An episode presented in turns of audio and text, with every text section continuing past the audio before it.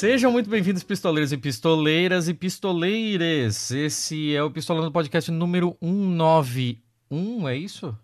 É isso? Sim. Isso, Isso. né? Beleza, não perdi a conta. Eu sou o Thiago Corrêa. Eu sou a Letícia Dacker. E esse eu já falei o número, então eu não lembro mais o que eu tinha que falar agora. Bem, você já leu o título, você já sabe sobre o que falaremos, você já tá mais ou menos é, entendendo o que tá acontecendo aqui. Se é a sua primeira vez aqui, eu lamento muito. Todo começo de programa é essa bagunça do cacete. A gente não sabe começar. Mas depois engrena, eu prometo. Mas antes de engrenar, a gente precisa é, apresentar a nossa convidada. Então seja muito bem-vinda, Mariana. Oh, obrigada, Tiago, Letícia, pistoleiras, pistoleiros e pistoleires. Mariana, fica à vontade para dar a sua carteirada do jeito que você preferir. Então tá, vamos lá, vou tentar dar uma carteirada curta. Eu sou jornalista, estou há 10 anos aí trabalhando como repórter em redações no Rio, São Paulo. Agora eu estou em São Paulo, moro aqui. Meu sotaque também vai denunciar que eu sou do Rio, nasci em Niterói, mas já estou há quase seis anos aqui em São Paulo. E aí, nessa estrada de reportagem, eu conciliei nos últimos anos um pouco com a academia. Então, eu fiz mestrado em sociologia na UFRJ, que é a Federal do Rio de Janeiro, e concluí em dezembro do ano passado doutorado em comunicação aqui na PUC de São Paulo. Caramba, nada mal. É, você fez a, a sociologia como um, um mestrado do próprio jornalismo, não foi como uma segunda graduação, então? Não, foi um mestrado, né? Uhum. As áreas de. As cadeiras, assim, de ciências humanas às vezes permitem, né? Essa, esse trânsito. Uhum. É, eu então, eu até... me formei na graduação em jornalismo, mas consegui fazer o programa de sociologia. Perfeito, perfeito. É, eu tava até pensando sobre esse negócio quando eu vi a sua tese ali, mas peraí. Será que são duas é. graduações e tal? Dona Letícia, não, não tem um foi. barulho no fundo, é a Manila, né? Oi. É a Manila cavando. Ela comeu, tá muito animada e agora tá cavando. Não me olha com essa cara, não, cachorra. Cavando, cavando buraco na, na almofada. Da... Já já ela para. Vocês já sabem, aqui em casa, quando tem barulho, ou é avião ou é a Manila cavando. Não, eu não tenho como resolver esse problema, porque a cama dela fica aqui do meu lado. Aproveita que a bola tá com você, sossega. então, e faz aí a sua primeira pergunta. Tá, Mariana, então, a gente, é, pra variar, essa, a ideia desse episódio foi do Thiago, né? O Thiago é o headhunter aqui do, do, do podcast. Ele descobre, ele tem as ideias, e depois eu sou encarregado de assediar os convidados. E aqui você, é, o tweet que deu a ideia, né, o fio que deu a ideia desse episódio, foi aquele seu explicando justamente a sua tese de doutorado pela PUC, né, que foi que você defendeu em dezembro do ano passado, os evangélicos segundo a imprensa. E aí, é, logo de cara, no começo, você já, é, já fala como é a metodologia que você usou, que você começou pelos anos 80, Uh, mas como você queria chegar até os anos recentes, você foi pulando de 5 em 5 para fazer essa análise, né? E usando matérias do Globo e da Folha. E o primeiro achado que você menciona é que a Igreja Universal foi objeto de nada menos que 66% das matérias da Folha, 72,4% do, do Globo, e, em segundo lugar, a pobre da, Assembleia de Deus, que apesar de ser a denominação, denominação com maior número de fiéis, ela foi foco de só quatro, de um total de 244 matérias. Por que essa diferença tão grande? Você conseguiu entender por quê? Sim. É, já tinha uma literatura, assim, principalmente das ciências sociais, que já indicava que a Universal foi a bola da vez nos anos 90, final dos anos 80. É, por alguns motivos, assim, né? Claro que a gente não espera, falando do jornalismo rapidamente, que seja uma coisa proporcional com as estatísticas, né? Então, quanto mais fiéis. Uhum. Mas, Mas é, é, muito, muito gritante, gritante, né? Exato. Tem, é uma, a Universal ela é atraente para o jornalismo, pelo que eu vi na minha pesquisa nesses dois jornais, não só quantitativamente, mas qualitativamente, né? Me parece que ela é como se fosse um, um tipo ideal aí, roubando é, sem muito pudor, um termo da sociologia, né? E obviamente eu não estou falando aqui é, do termo da forma mais rígida possível, mas enfim, é um tipo ideal que se mostrou um tipo ideal do evangélico que se mostrou bem interessante para o jornalismo, né? Então tem um uhum. o próprio Ricardo Mariano, né, que é um sociólogo muito importante, inclusive conhecido do público. Uhum, é, você menciona ali também muito né? conhecido né? do público geral também. Ele fala que é, tem como se fosse uma sequência, assim, ao longo das décadas de igrejas evangélicas que passam a ser alvo de acusações pelo trio imprensa, polícia e justiça. É assim que ele fala. E aí ele diz que nos anos 50 foi a Brasil para Cristo, nos anos 80 Deus é Amor e a partir dos anos 90 Universal. Uhum. Então, por algum motivo, realmente o interesse na Universal explodiu não só na imprensa, mas na academia ali no final dos anos 90. Claro que tem a ver com o próprio surgimento dela, né? Que agora me, não está me vindo aqui, mas eu acho que foi no final dos anos 70 ou início dos anos 80. E ela tem modos de fazer que são muito estridentes mesmo, né? Chamam a atenção. E aí também para a imprensa, nesse período, né? Mais ou menos no nos primeiros cinco uhum. anos da década de 90, também já estava naquelas conversas para se adquirir a, a, a Record. Então, também era uma igreja que estava balançando a estrutura no campo midiático. Então, eu acho que isso também explica esse interesse enorme na Universal. E, e como é que você foi parar nesse assunto, assim? Você tinha, você tinha já uma ideia dessa discrepância e correu atrás? Ou foi de onde que veio esse teu Não, interesse? Não, ela apareceu para mim. Ela apareceu para mim, a, a, Universal, né, que você está falando. Você tá é, não, mas é, sim, mas assim, como é que você foi parar nesse tema, né? Você já tinha uma ideia, se você percebeu, e ah. queria saber se, se era verdade ou se era uma percepção sua, essa insistência, digamos, do, na, da mídia com a, a Igreja Universal e, e, não com as outras. Como é que, por que, que você foi fazer estudar isso? Uhum. Sim.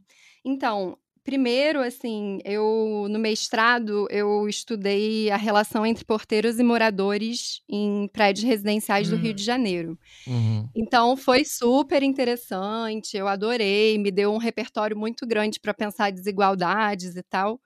Só que quando eu decidi fazer doutorado, eu quis fazer um algum, sobre algum tema que fosse me dar mais uma bagagem pragmática como repórter. Então eu meio que olhei assim a minha volta e pensei, o que, que eu estou precisando entender melhor no Brasil? E aí eu pensei, bom, os evangélicos, eu não sei quase nada, preciso entender melhor é, as uhum. denominações, uhum. né? Um pouco do histórico. Aí beleza, aí fiz umas pesquisas de bibliografia, vi que tinha alguma coisa, mas não muito sobre jornais impressos. E aí decidi fazer sobre os evangélicos, mas é, partir desse tema, né? Foi, na verdade, uma dificuldade entender já no doutorado como fazer isso, como uhum. abordar isso. É, mas aí fui achando, obviamente, o caminho, né? Com, com auxílio das matérias, do orientador. E aí, por exemplo, né, nesse, nessa pesquisa, essa questão da universal foi um pouco uma surpresa. Não, não foi algo que eu de antemão uhum. pensei. Nem me questionei assim, ah, vou observar quais são as igrejas que mais chamam a atenção, mas realmente foi algo bem gritante. Que coisa, né? Eu, eu, me, eu lembro, eu sou de 77, eu lembro é, de, dessa coisa da Universal meio que brotar, assim, porque eu não conhecia uhum. ninguém, as pessoas, as faxineiras que a minha mãe tinha, e nenhuma delas nunca tinha sido evangélica, eram todas católicas. E aí, de uma hora para outra, todas passaram a ser evangélicas, e os porteiros, e, e as babás, e, e e começou a brotar isso, sabe? Eu, eu me lembro que foi é, quando começaram a aparecer as rádios evangélicas, e aí aquilo tocava em casa o tempo inteiro, porque elas contavam em casa, ouviam. Mas eu me lembro da minha surpresa, eu falei, gente, que, que negócio é esse esquisito? Que símbolo é esse, esse passarinho, né, esse coração vermelho, sabe? Eu me lembro, eu lembro mesmo de, de notar uhum. essa, essa aparição maior da, da Igreja Universal a partir, não, não sei te dizer quando foi, porque né, não sou obrigada, mas eu me lembro que foi uma coisa assim relativamente rápida. Né? E quando você vai olhar mesmo o crescimento dessas igrejas e tal, você vê que de fato teve uma, uma certa explosão que continua rolando, né? Porque vem crescendo cada vez mais, né? Sim. É, eu acho que a explosão também está bem relacionada com, com a inserção na mídia, né? Porque a própria evolução da mídia, ela foi muito acelerada nas últimas décadas em termos de de meios ao alcance, né, da produção e tal. Então, também eu acho que é, essas novas denominações pentecostais, elas souberam se utilizar muito bem desses meios a partir ali dos anos 80, né, uhum, os televangelistas. Sim. Então, acho que deu essa acelerada e a, e a, gente tem essa percepção, talvez um pouco por isso também, nas rádios, como você Demais, falou. Demais, né? muito rápido, nossa. Uhum. Mariana, só para a gente até é, tirar questões de viés de confirmação e tal da nossa frente, você é de alguma dessas denominações, não? Não. Uh -uh. É, pela parte de mãe, minha família é católica. E pela parte de pai, meu pai é bastante ateu, de, a ponto de estudar sobre isso e tal. Oi, pai da Mariana, um beijo para você. Ele não gosta nem é que eu fale assim, Nossa Senhora, como exclamação, sabe? é, Mariana, eu tenho, quando, conforme eu ia lendo ali um pouco do teu, da tua tese, eu não, não cheguei a ler ela completa e tal, mas uhum. uma coisa que talvez seja um pouco mais visível para mim por ser uma pessoa de interior, né? Apesar da minha cidade uhum. ser a maior do estado, eu tô em Joinville, Santa Catarina, é, apesar uhum. de ser a uhum. maior cidade do estado, nós não, não somos a capital. Então, tem uma série de coisas assim que você vê, é, bate aquele aquele certo quase ciúme, sabe? De que, porra, esse tipo de coisa tem em Florianópolis, que é uma cidade consideravelmente menor e aqui não tem e tal. E a gente vê isso muito justamente na questão de mídia e jornalismo. Então, uhum. é, a gente acaba com uma percepção de que como esse, como o grosso principal do jornalismo do estado está sendo feito em Florianópolis, eles de certa forma, até num, numa, numa falta de consciência mesmo, né? Até, até inconscientemente acabam imprimindo na no pro estado a realidade do da pessoa de Florianópolis. Eu vejo isso acontecer muito no Rio de Janeiro também, porque assim, porra, volta e meia a gente sabia daquelas chuvas que alagavam vários bairros do Rio e tal, e tava o corno do repórter fazendo a matéria, aparecia ali embaixo que ele tava no Jardim Botânico, e para quem conhece o Rio sabe que a porra da, da, do muro que tá atrás dele é o muro da caceta da Globo. Então, tipo, ele tá fazendo, ele tá fazendo um negócio exatamente no mundinho dele ali. E eu fico imaginando que em alguma em alguma em algum nível o que aconteceu nesse tipo de nesse tipo de representação dessas denominações evangélicas foi justamente isso de uma denominação que é predominante é, no Rio de Janeiro, apesar de não ser predominante no Brasil todo, acaba por conta da visão que justamente o maior conglomerado de mídia do país dá em cima daquilo, acaba fazendo é, quase que um efeito de, de popularizar mesmo, né? Das pessoas quererem ir atrás de saber, pô, mas o que, que é essa Universal do Reino de Deus que não uhum. tem aqui? Faz algum uhum. sentido para você o que eu tô falando? Você, uh, você diz que por conta da localização e dos interesses da Globo e do fato da Universal, de certa forma, ter sido alvo da Globo, a gente ficou sabendo mais dessa igreja evangélica? Isso, é isso mesmo? Eu, eu, ah. eu imagino que tem alguma coisa assim de profecia autorrealizável, sabe? De tanto sim. ter essa, essa denominação sim. na mídia, ela acabe popularizando fora da, daquele centro. Eu acho que sim. Eu, eu confesso que eu não tenho dados assim para saber depois de 95, né, que é quando começou essa cobertura midiática mais pesada sobre a Universal, se teve ainda mais assim expansão, né? Mas é, eu acho que, ao menos em termos de discurso, né, a Universal incorporou muito das críticas e se colocou como perseguida e inclusive incorporou as denominações, é, se eu não me engano, no, nos materiais institucionais da Universal, eles falam que são pentecostais ou neopentecostais, então eles acabaram incorporando os nomes e, e a atenção que outros grupos deram a essa igreja. Então acho que foi sim um pouco uma profecia autorrealizável. Uhum. É, esse é um, um fenômeno que talvez assim como a gente está um pouco mais longe desses grandes centros, né? Talvez pareça um pouco mais visível aqui, assim. Aqui a gente via muito, uhum. e, e, até por conta da própria, a própria região aqui né, em Santa Catarina, é, principalmente na, nas cidades mais do interior, você tem é, uma, uma força muito grande historicamente por conta do, dos, dos imigrantes que vieram para cá, de denominações luterana, batista, esse tipo de, de religião que já não é não é exatamente o DNA brasileiro das religiões, né? Uhum. E aí, de repente, do meio dos anos 90 em diante, foi que realmente apareceu para valer, assim, Assembleia de Deus, é, é, o próprio Universal, Deus é amor, quadrangular, etc e tal.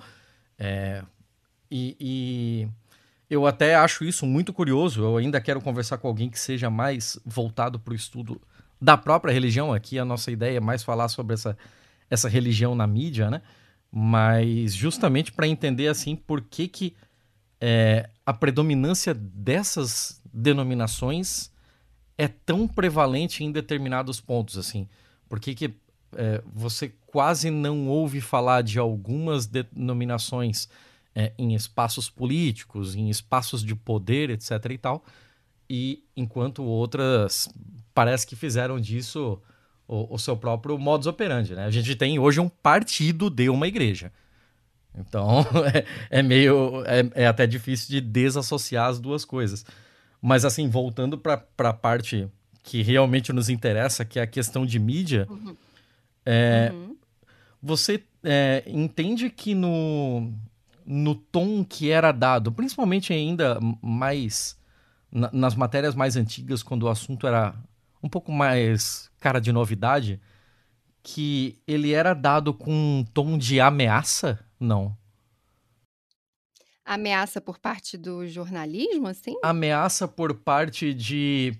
É, como a gente ainda tinha uma sociedade muito católica, predominantemente católica, ameaça por, no sentido de uma ameaça de uma religião que vai ultrapassar o catolicismo, ah, ameaça no sentido do, da própria relação de poder, né, de como é, essa, esse pessoal se colocava de uma forma diferente com relação a, a, próprio, a próprio poder público e tal. Com toda certeza. É, nesses anos iniciais, né? Então, eu estudei de 5 em 5 anos a partir de 85. Então, nos anos de 85, 90 e 95 principalmente, com certeza, é, pensando discursivamente, né, fazendo uma análise de discurso, a produção desses jornais que eu analisei coloca os evangélicos e o avanço deles como algo ameaçador mesmo e preocupante, né? Até eu trabalho bastante isso no primeiro capítulo da minha tese, que trata dessa expansão evangélica e como ela foi significada, né, em termos é, mais acadêmicos, é, pelo jornalismo. Então, existem vários é, sinais disso. Então, tem muitas palavras bélicas, digamos, que, que são usadas em título. Então, hum. por exemplo, ah, o quartel-general da igreja em São Paulo, ah, ofensiva em direção aos fiéis, ah, as armas da Igreja Universal para, conquist para conquistar, enfim, tem um vocabulário bélico bem evidente. E também uma dimensão que eu analiso bem no primeiro capítulo é essa colocação da ameaça ao catolicismo, né? Porque os jornais vão buscar muito, muito mesmo, assim, os representantes da Igreja Católica para repercutir os evangélicos. E dão uma enorme é, relevância para isso, predominância, né? Então, certos aspectos você vê que ali a Igreja Católica estava é, sendo bem privilegiada no discurso jornalístico. Uhum. E só um parênteses aqui, é porque, voltando, é, se vocês quiserem editar depois, obviamente, eu percebi que eu não respondi sobre minha crença exatamente, né? Eu falei da minha família, mas eu não falei de mim. Vocês querem que eu acrescente algo sobre isso? Fica à vontade. Eu pensei que você não se sentia à vontade ah. para falar, por isso que eu nem continuei. Não, não. É porque eu fui embalando, falei do meu pai e esqueci. Então, aí, então eu tenho esse, é, essas raízes familiares, né? Um pouco no catolicismo e um pouco no ateísmo. E eu pessoalmente não pratico nenhuma religião, mas tenho minhas crenças particulares, assim. É, mas realmente, institucionalmente, eu não sigo nenhuma. Uhum. Para fins de censo, você seria agnóstica, então. Sim, é outra coisa que meu pai odeia, que ele fala que agnósticos são... É, em cima do muro, é o centrão da religião. Mas você já frequentou é, em algum momento e tal? Igrejas evangélicas ou igrejas em geral? Igrejas em geral. Tá. Eu, quando era criança, um pouco do catolicismo, mas não muito, porque a minha família nuclear, assim, meu pai e minha mãe não, não frequentavam também. E ah, alguma coisa assim de meditação, budismo, né, uhum. né? Também tem. Há quem diga que budismo não é uma religião, né? Mas, enfim, um pouco do budismo, mas muito pouca experiência religiosa institucionalizada. Ah, porque é, às vezes quando a pessoa sai, né, ou teve alguma experiência traumática, ou convive, é, não necessariamente a pessoa tendo participado, mas tendo convivido com gente que, que, que tá em algum tipo de religião, às vezes isso gera um efeito rebote, né? A pessoa fica com.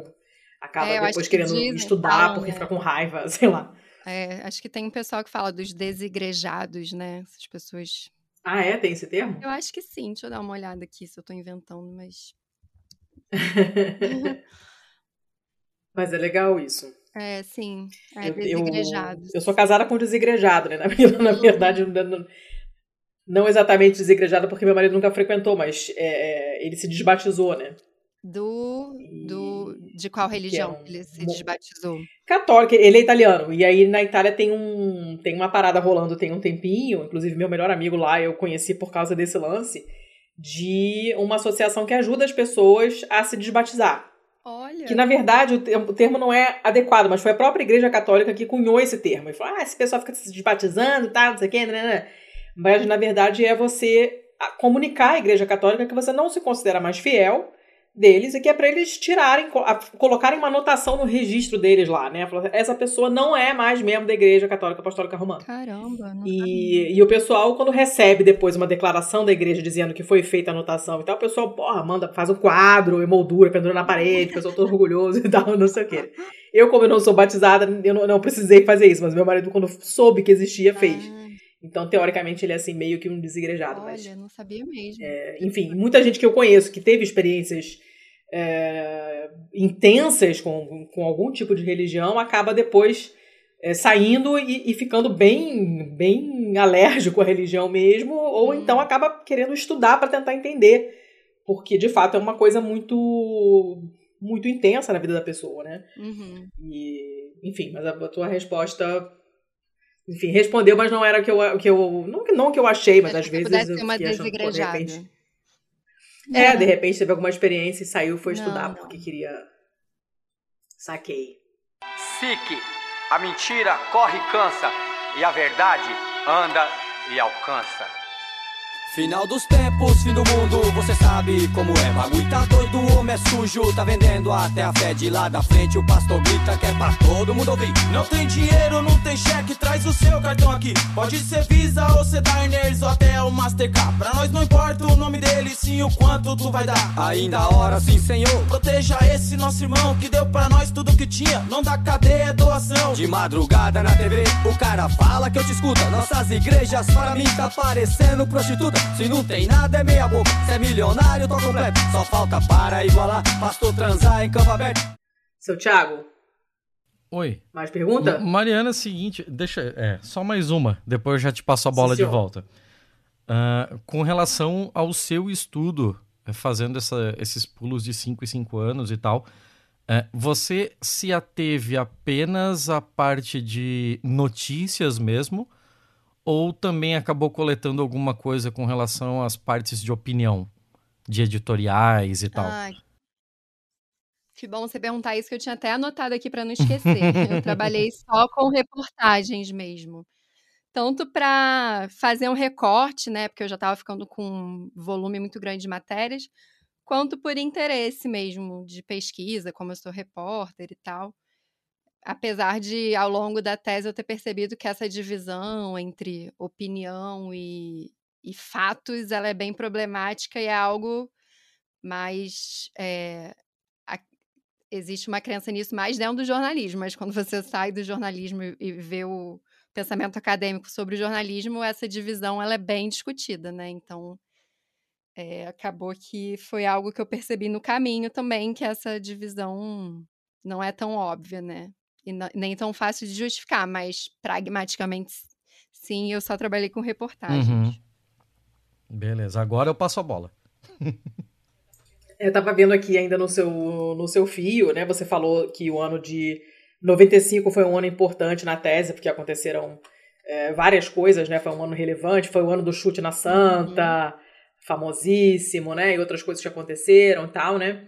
E é, então teve um, foi um ano que teve um volume de matérias é, muito grande, né? Isso você é, teve alguma coisa nesses, nesses blocos de 5 e 5 anos que você que você fez, né? Você achou algum outro ano que tenha tido alguma coisa assim, não, não igualmente relevante, porque pelo que você falou, é, foi um ano de mais coisas.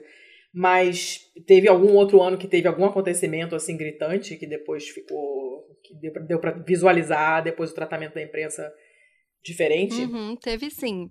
É, rapidamente falando de 95, né, das 244 matérias que eu trabalhei, então aí dentro tá tanto Folha quanto Globo, 165 foram de 95 apenas. Então, 165 hum, de 244, coisa, né? é, mais da metade, né?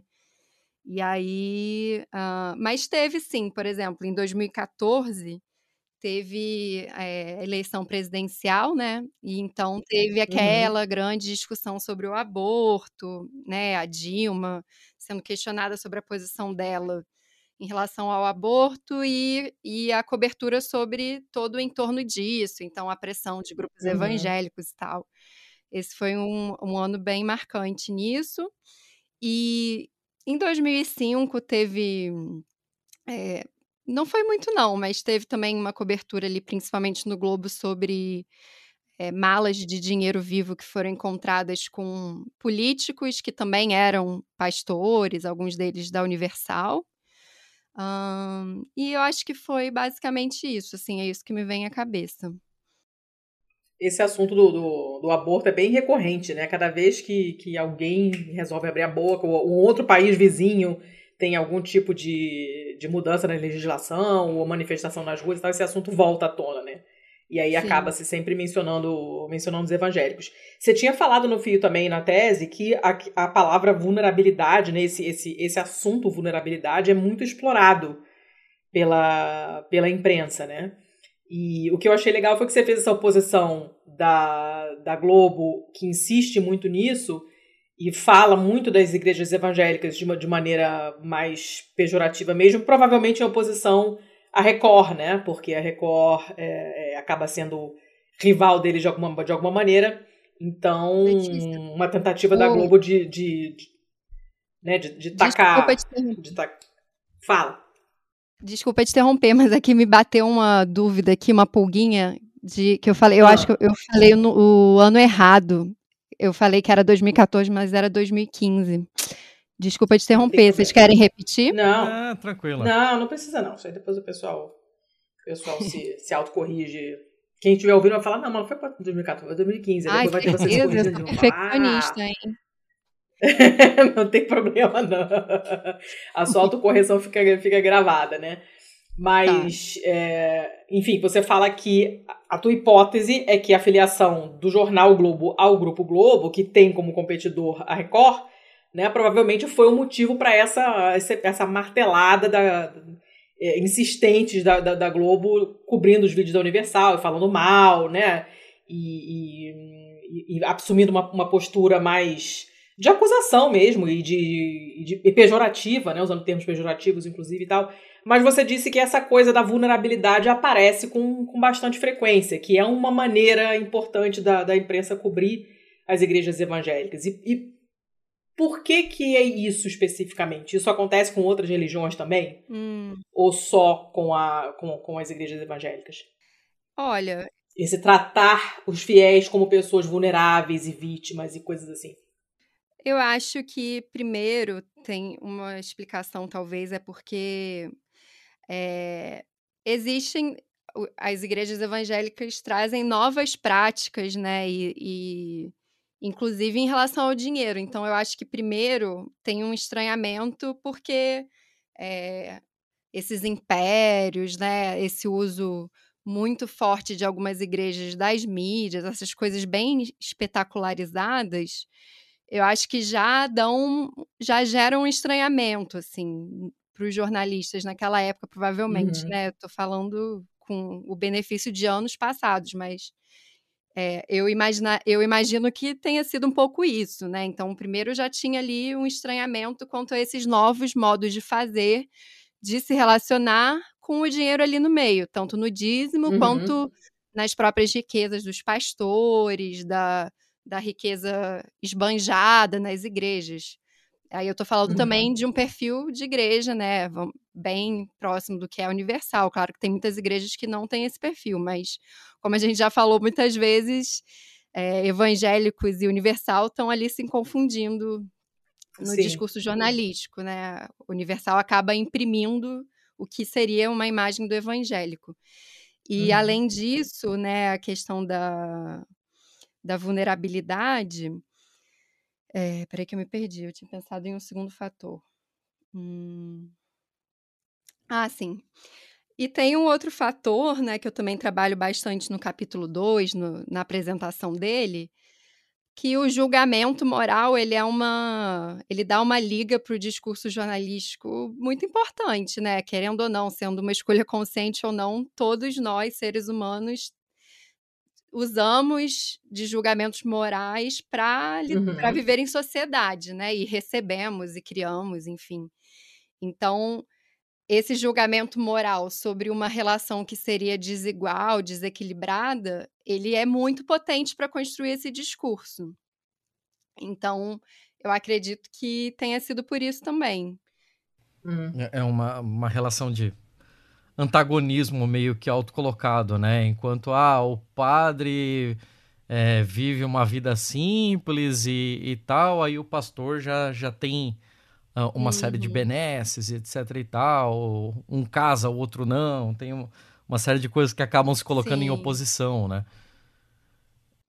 Sim, é, e o catolicismo era o status quo, né? Então existe uma certa acomodação e naturalização com os modos de fazer da Igreja Católica, mas aí quando vem uma é, essa nova onda de igrejas muito fortes, isso traz um estranhamento em relação a esse uhum. status quo também.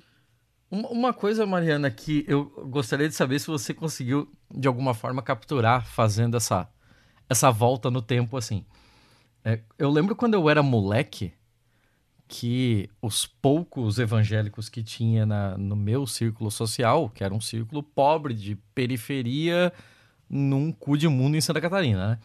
Então, é, o meu círculo muito restrito de evangélicos era um, um jeito bem característico da época, que era aquelas roupas bem características, aquele cabelo compridão, aquela saia comprida e tal. E essa família em específico sequer tinha uma televisão em casa, porque televisão era coisa do capeta. E não dá nem 10 uhum. anos e um pastor é dono de uma televisão. em algum momento da sua uhum. pesquisa, você viu esse, é, essa transição acontecendo? Oh, deixa eu pensar aqui. Eu não vi porque. É uma coisa é, bastante é, comportamental. Eu não sei se seria possível capturar numa pesquisa desse sentido, assim. Mas eu achei muito curioso porque do início pro fim dos 90 isso já, já mudou uma chave muito grande, assim, né? É, mais uma vez vamos ter que falar da Universal, né? Aí a gente entende também porque a imprensa focou tanto na Universal, porque a Universal realmente ela inaugura muitas coisas, né? Então, o Ricardo Mariano, né, o sociólogo, ele mesmo fala dessa é, dessa um pouco liberalização dos costumes como uma das fortes características do neopentecostalismo, né, que é o termo que ele vai usar, a classificação que ele vai usar.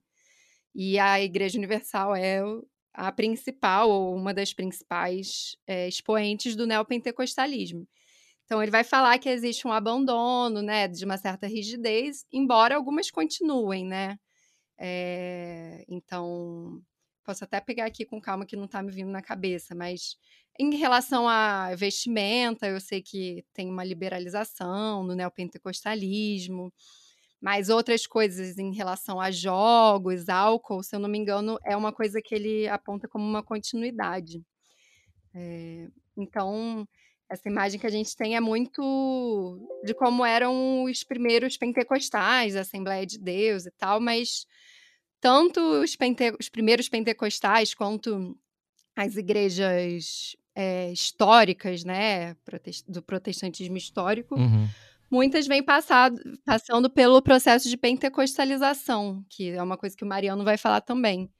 É, então, por exemplo, a Lagoinha, né, que tem uma origem batista, ela é, é usa muito, né, dos meios midiáticos, desse é, as, os cultos parecem shows, mas é na origem uma igreja batista. Então, essa, essas mudanças elas estão acontecendo para várias igrejas. A Lagoinha é o, o, típico exemplo do que eu imagino que já seja uma, uma denominação muito maior em representatividade midiática do que representatividade populacional. Justamente porque ah, você teve Damares, você tem é, um monte de gente da, da política recente que era da Lagoinha, né? Era ou é da uhum. Lagoinha. E a Lagoinha não, não tem é, esse tamanho ainda em questão de, de proporção populacional mesmo, né? Eu, particularmente, não sei de uma filial da Lagoinha por aqui, por exemplo. Hum. É, eu, pelo menos aqui no Sudeste, eu tinha a impressão que ela era bem capilarizada. É, mas acho que no próximo censo, né, é, a gente vai poder ver se ela cresceu tanto assim, mas ela também, acho que nos últimos anos ela recebeu mais atenção da imprensa, por conta do governo Bolsonaro e etc., como você falou. Mas me parece uma coisa bem recente. Por exemplo, no meu corpus, é claro que vários anos ficaram de Uhum. fora. Eu não lembro de ter visto nenhuma matéria sobre a Lagoinha. Sim, sim. Ah, Dona Letícia? Que coisa essa, esse, essa, essa ignoração de, de, de outras denominações, né? É. A gente, inclusive, e de outras religiões também, né? A gente, a gente ouve muito pouco é, de, de religiões de matriz africa- africana. Normalmente é só para contar que algum terreiro foi, é, foi invadido ou foi depredado por, por, por evangélicos, né? Uhum. Não, não- não aparece muita coisa além disso. Sim. É, eu estava pensando aqui, você estava falando dessa, dessa espetacularização das igrejas, né, na onda do, do que o Tiago falou sobre esses mega espetáculos. Isso é uma coisa muito norte-americana, né? Sim. Uhum. Que foi, foi chupinhado dos, dos, das igrejas pentecostais de lá. Isso aparece na, na mídia, assim, esse, esse tipo de correlação é, é feito na, na mídia. Eu confesso que eu leio muito pouco sobre esse assunto porque meu interesse em religião é extremamente limitado. Mas é, eu não me lembro pessoalmente de ter lido nada muito muito frequente sobre isso, né? Sobre fazendo essa comparação mesmo. Olha, isso aqui é uma técnica que os americanos usam, que as igrejas americanas usam, que poderia ser uma maneira de atacar também, né? Sim. De dizer que é um outro jeito de tirar dinheiro dos fiéis e gastar dinheiro com, com mega igrejas e eventos bombásticos, com um telão do tamanho de um rinoceronte, não sei. Isso, esse tipo de comparação aparece? Tem, mas não muito. Por exemplo, tem uma, uma matéria da Folha de 85, que inclusive tem uma ilustração muito boa que eu uso para falar da questão da vulnerabilidade, que é uma ilustração de uma, de uma mulher eh, carregando algo na cabeça, assim, com lenço apoiando, Uhum. né?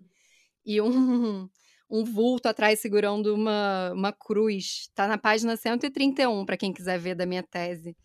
É, Uhum. Tá lá no fio também, né? A página. Oi? É, e Tá lá no tá- fio, se não me vai estar aqui na nossa Ah, descrição ah, também do episódio. Sim. Eu devo sim. ter colocado lá no fio também. É, tá lá. Então, essa essa reportagem, ela estava falando de missões estrangeiras evangélicas atuando na América Latina. Então, o título Uhum. de uma dessas matérias da Folha de 85, ela fala: "Atuação dos novos missionários preocupa a igreja", no caso a Igreja Católica. Então tem, pontualmente, assim, também alguns especialistas vão fazer essa relação é, do evangelismo brasileiro com o norte-americano, mas eu não vi nada muito estruturante, assim, do discurso, nada muito predominante, não. Acho que talvez também nos anos recentes, como eu acho que a cobertura, eu acho que ela está se qualificando mais, né? Nos anos iniciais tinha um pouco essa coisa meio folclórica, meio né, pegando ali nos costumes, na gritaria, uhum, nas uhum. línguas e tal. Agora eu acho que ela está um pouco mais qualificada, está focando nos projetos de poder, né? Que eu acho que é o mais importante mesmo, o mais relevante jornalisticamente. Sim, sim. Então, pensando em projetos de poder, em fluxo de dinheiro, verba, eu acho que isso está aparecendo um pouco mais, né? Essa dinâmica com os Estados Unidos e tal. Mas não, não peguei nos anos que eu estudei, não, ainda. Hum. Isso acaba sendo relevante também porque é uma maneira de você de você demonstrar poder, né? É uma maneira de você manter a, a, os, teus, os teus fiéis, é, principalmente no contexto norte-americano, né? Dessa coisa de a pessoa de ser, de ser, das pessoas serem atraídas a quem tem muito dinheiro e a quem faz e acontece, a quem demonstra ter, né? Nem, nem precisa necessariamente ter, mas se ela parece que tem porque ela anda com carrão, porque ela faz um negócio no, no telão gigante, não sei o quê, as pessoas acabam sendo atraídas para esse tipo de coisa, né? Então é um, é um método também, né? Não é só é, vou esbanjar porque eu tô afim, né? Não é, é um método, como fazer um negócio enorme e tal, né? Você acredita em Deus e nos seus milagres Em troca de dinheiro e de maravilhas Chorou de emoção. Em da verdade mãos de um charlatão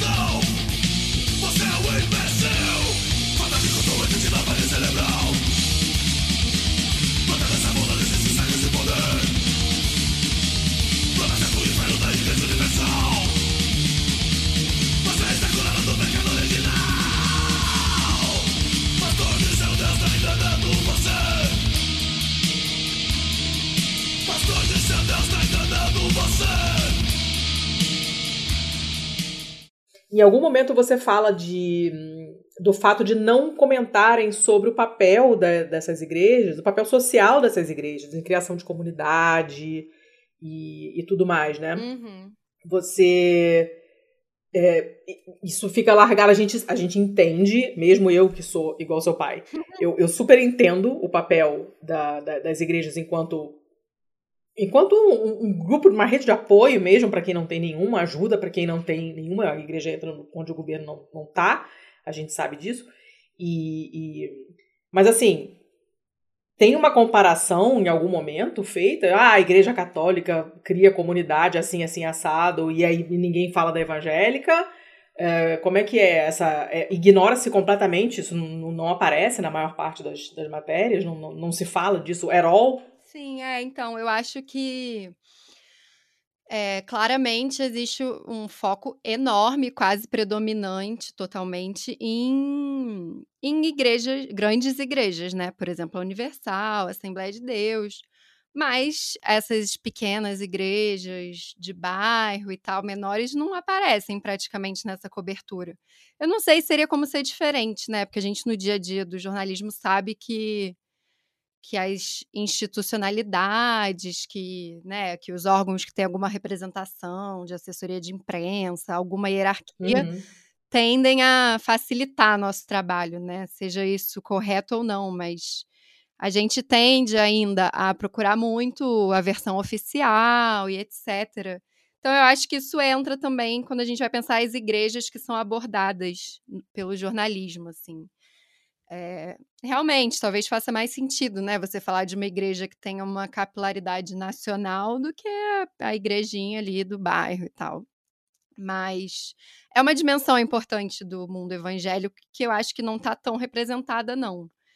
É, uma, por exemplo, assim, uma, uma matéria que eu lembro que é uma das poucas que eu acho que conseguiu dar esse tom mais humano e mais local é, dos evangélicos foi uma matéria de 95, naquele auê todo sobre é, Guerra Santa e Chute na Santa e minissérie Decadência da Globo, que tinha um pastor Sim. que lembrava Uhum. muito Edir Macedo e tal.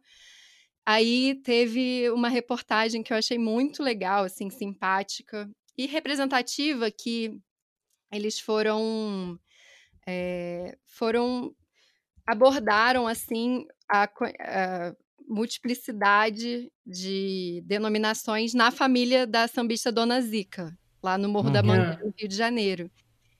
Então, a, matéria falava, é, conversou com o filho, tinha filho que era evangélico e tinha alguém que era católico.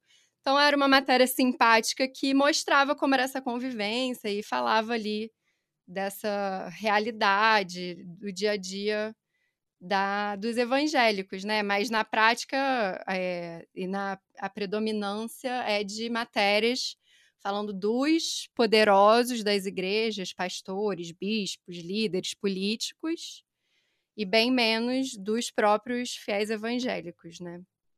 Hum. Certo. Ó, Mariana, você acabou dividindo ali em nove pontos, né? A parte de análise de discurso e tal, né? Em nove grandes temas, os principais que você conseguiu levantar. E aí a gente até aqui já falou um pouco dessa parte da vulnerabilidade e tal, mas aí tem o da intolerância. Nesse período todo, o que que você costumou achar mais? Foi intolerância contra evangélicos ou intolerância partindo de evangélicos? É, partindo de evangélicos. É, eu acho que não teve nenhuma falando do caminho contrário. E é curioso porque a Letícia até falou, né, que a gente vê muitas matérias sobre ataques a religiões afro-brasileiras e tal. É, eu, nos anos que eu estudei, eu vi é, muito lateralmente isso. Tem algumas matérias que citam e tal, mas é, principalmente 95, fala-se muito da intolerância em relação ao catolicismo, porque teve aquele episódio do chute na santa, né? Uhum. Sim. É, no dia 12 de outubro, que é o dia da Nossa Senhora Aparecida, e aí, e aí foi quando a imagem dela foi chutada por um bispo da Universal na televisão, na Record.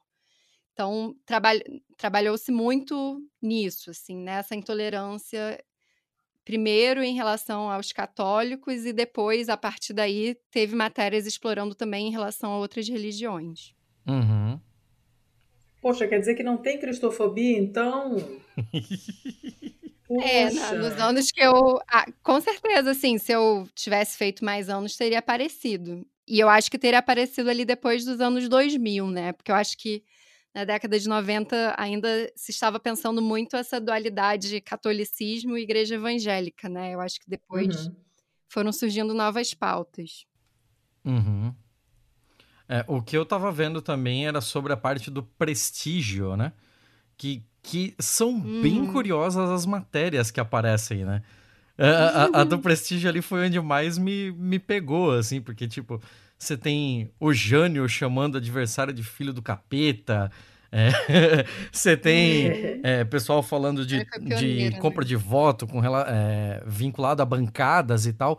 E aí eu passei a pensar sobre o fato de que nessa época ainda não existiam as, a, a popular bancada evangélica, né?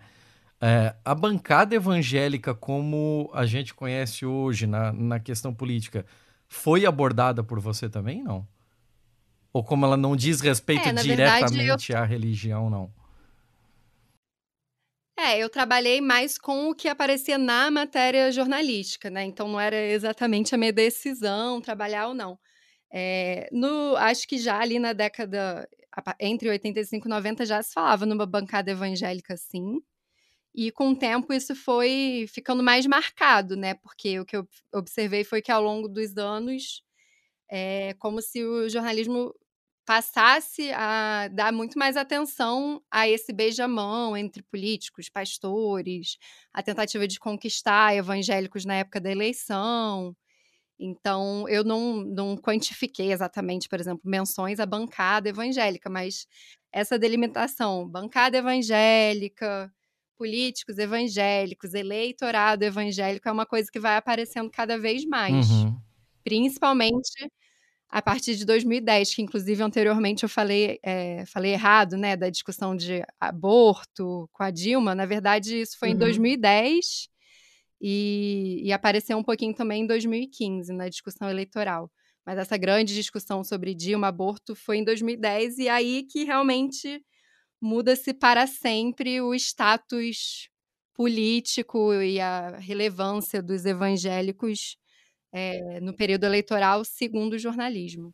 Seria, sei lá, seria seguro dizer então que, quem sabe foi em 2010 que se compreendeu a, a população evangélica como um eleitorado mais é, não tão disforme como, como um eleitorado mais coeso dentro da, da, sua, da sua população, não?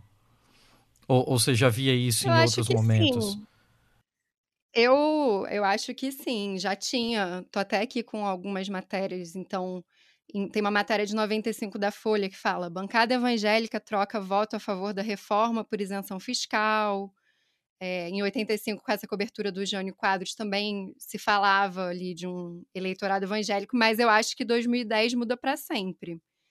E, e, você falou da coesão, né? E eu acho que é sempre problemático é, se falar de uma unidade, se falar em voto evangélico, se falar em eleitorado evangélico é sempre delicado, né? Porque é muito heterogêneo e tal, uhum. mas enfim, essa foi uma denominação que ano após ano foi sendo consolidada.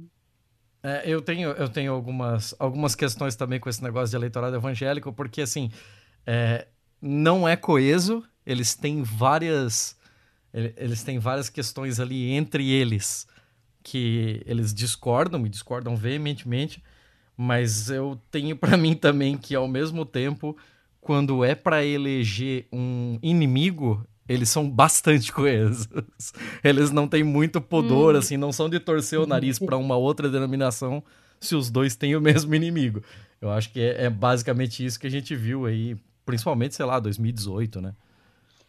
É, mas a, ah, se você olhar, por exemplo, para a eleição de 2022 presidencial, é claro que é, na, nas pesquisas de intenção de voto entre os evangélicos, o apoio ao Bolsonaro era maior do que entre católicos, entre a população geral, mas tinha um percentual nada desprezível uhum. de, é, de um eleitorado que, que votava no Lula, né? Eu estava até dando uma olhada em uns dados, posso até ver aqui para dar certinho a referência, mas é, eu vi aqui um compilado de pesquisas que apontava um terço, mais ou menos, do, dos evangélicos indicando voto no Lula. Ok, né? Você tem uma maioria aí que estava votando com Bolsonaro, mas um terço uhum. não é irrelevante. Sim, sim. A gente não pode não, falar. Numa, numa eleição né? que foi determinada por meio por cento, né? Nossa. Nenhuma população é irrelevante. Mas é, é, que a gente também, aqui a gente tá falando sobre um filãozinho aqui que é o evangélico, mas ninguém é só evangélico, né? Você tem uma mulher uhum. aposentada evangélica, você tem um homem negro uhum. evangélico, você é, essa pessoa é, ela ela cruza vários outros outros segmentos sociais, né? uhum. né? Você tem, sei lá, a pessoa que é nordestina Sim. e evangélica, e aí é, o que o, o, pastor dela fala é muito diferente do que ela vai ouvir no, na igreja da Lagoinha, não sei. É, é uhum. realmente, de fato, com, com uma diferença dessa, ninguém é, é desprezível na, na conta. Mas é, me parece, pelo, pelo levantamento que você fez, assim, que 2010 realmente foi um ponto que chaveou, assim, para falar a, a, real sobre voto evangélico de um jeito muito maciço mesmo, né? Foi. Eu acho que foi uma virada assim. E tem uma outra denominação que você colocou ali, um, um outro desses segmentos, que eu fiquei curioso, que é o tal do caos. que você ah, colocou como evento eventos e caos. E, e, assim, são, são partindo de evangélicos? Como é que, como é que ficou esse levantamento? então, é, o caos aí seria como os como eu vi que o discurso jornalístico tenderia a cobrir os eventos evangélicos, né? Era sempre no sentido de, do trânsito que gerou, das inconveniências para os vizinhos e tal. Então, rapidamente falando dessas nove tipificações, né? Então eu li e coletei todas essas matérias, 244 matérias, e a partir disso eu classifiquei nos enquadramentos jornalísticos, que é algo que, que tem sido usado para estudar discurso jornalístico. Uhum. Então é como se fosse uma mistura de padrões de estruturação de texto e padrões temáticos. Então, um desses nove enquadramentos foi dos eventos e do caos. Então, é, eram, em geral, matérias que, ao cobrir eventos, falavam dos inconvenientes, na verdade, desses eventos, né? Então, grande, é, grande, grandes engarrafamentos formados a partir dele, sujeira, quantas pessoas passaram mal. Eu até fiz ali como se fosse uma sequência assim, de elementos que tem que ter nesse enquadramento. Deixa eu ver se eu acho aqui. Pessoas pisoteadas, Exato. quantidade de é, número de atendimento. Que, assim, na verdade, sendo justa, isso em cobertura de grandes eventos sempre aparece, mas... Sim, sim. Em geral, sempre que se cobria um evento evangélico, é, no, nos dispositivos de destaque, que é como eu chamo, título, legenda, etc., uhum. se focava no caos mesmo. E até fazendo, já falando uma outra questão, assim, que tem a ver com algo que o Thiago tinha me perguntado, eu gostaria de ter é, feito uma comparação, assim, estudado outra religião para ter mais segurança e mais evidências para falar de como foi a cobertura em relação aos evangélicos, mas eu só percebi que teria sido feito, que teria sido legal fazer algo comparativo já no terceiro ano do doutorado, então não. mas assim, eu acho, eu tenho a impressão, inclusive por o que outros pesquisadores já estudaram, que um evento católico não teria esse tipo de cobertura tão caótica, uhum. entendeu? É, me chamou a atenção uma ali que os caras colocam, é, sendo um negócio da Igreja Universal, o Globo meteu um seita causa manhã infernal no Maracanã. Cara, Exato. esse, esse lead é muito Infernal, pesado, cara. É, e ainda pega o, a palavra que vai ali incomodar, né? Que é infernal, não é qualquer. Poderia ter sido, sei lá, causa é, manhã inconveniente, causa mesmo. manhã. É, e chamando de incômoda, seita, né? não é? Infernal. Sim, é. Até se vocês quiserem que eu fale sobre isso, né? Que essa questão da seita é um capítulo à parte. Por assim. favor. É, porque não é um capítulo à parte literalmente, tá, gente? Eu não fiz um capítulo sobre isso, mas é uma coisa muito interessante, assim, que eu busquei mapear o uso desse significante, dessa palavra seita, né? Hum. Porque é algo que eu reparei, que eu percebi e registrei de 85 até 95, principalmente, e o Globo ainda usou ali até 2005. É, e aí, se você for puxar os estudos sobre, esse, sobre as seitas e tal, é, muitos estudiosos vão falar que, que você chamar alguém de seita é algo que, que é, vem de um referencial católico, então a Igreja Católica usou muito isso é, quando começaram a proliferar as denominações protestantes.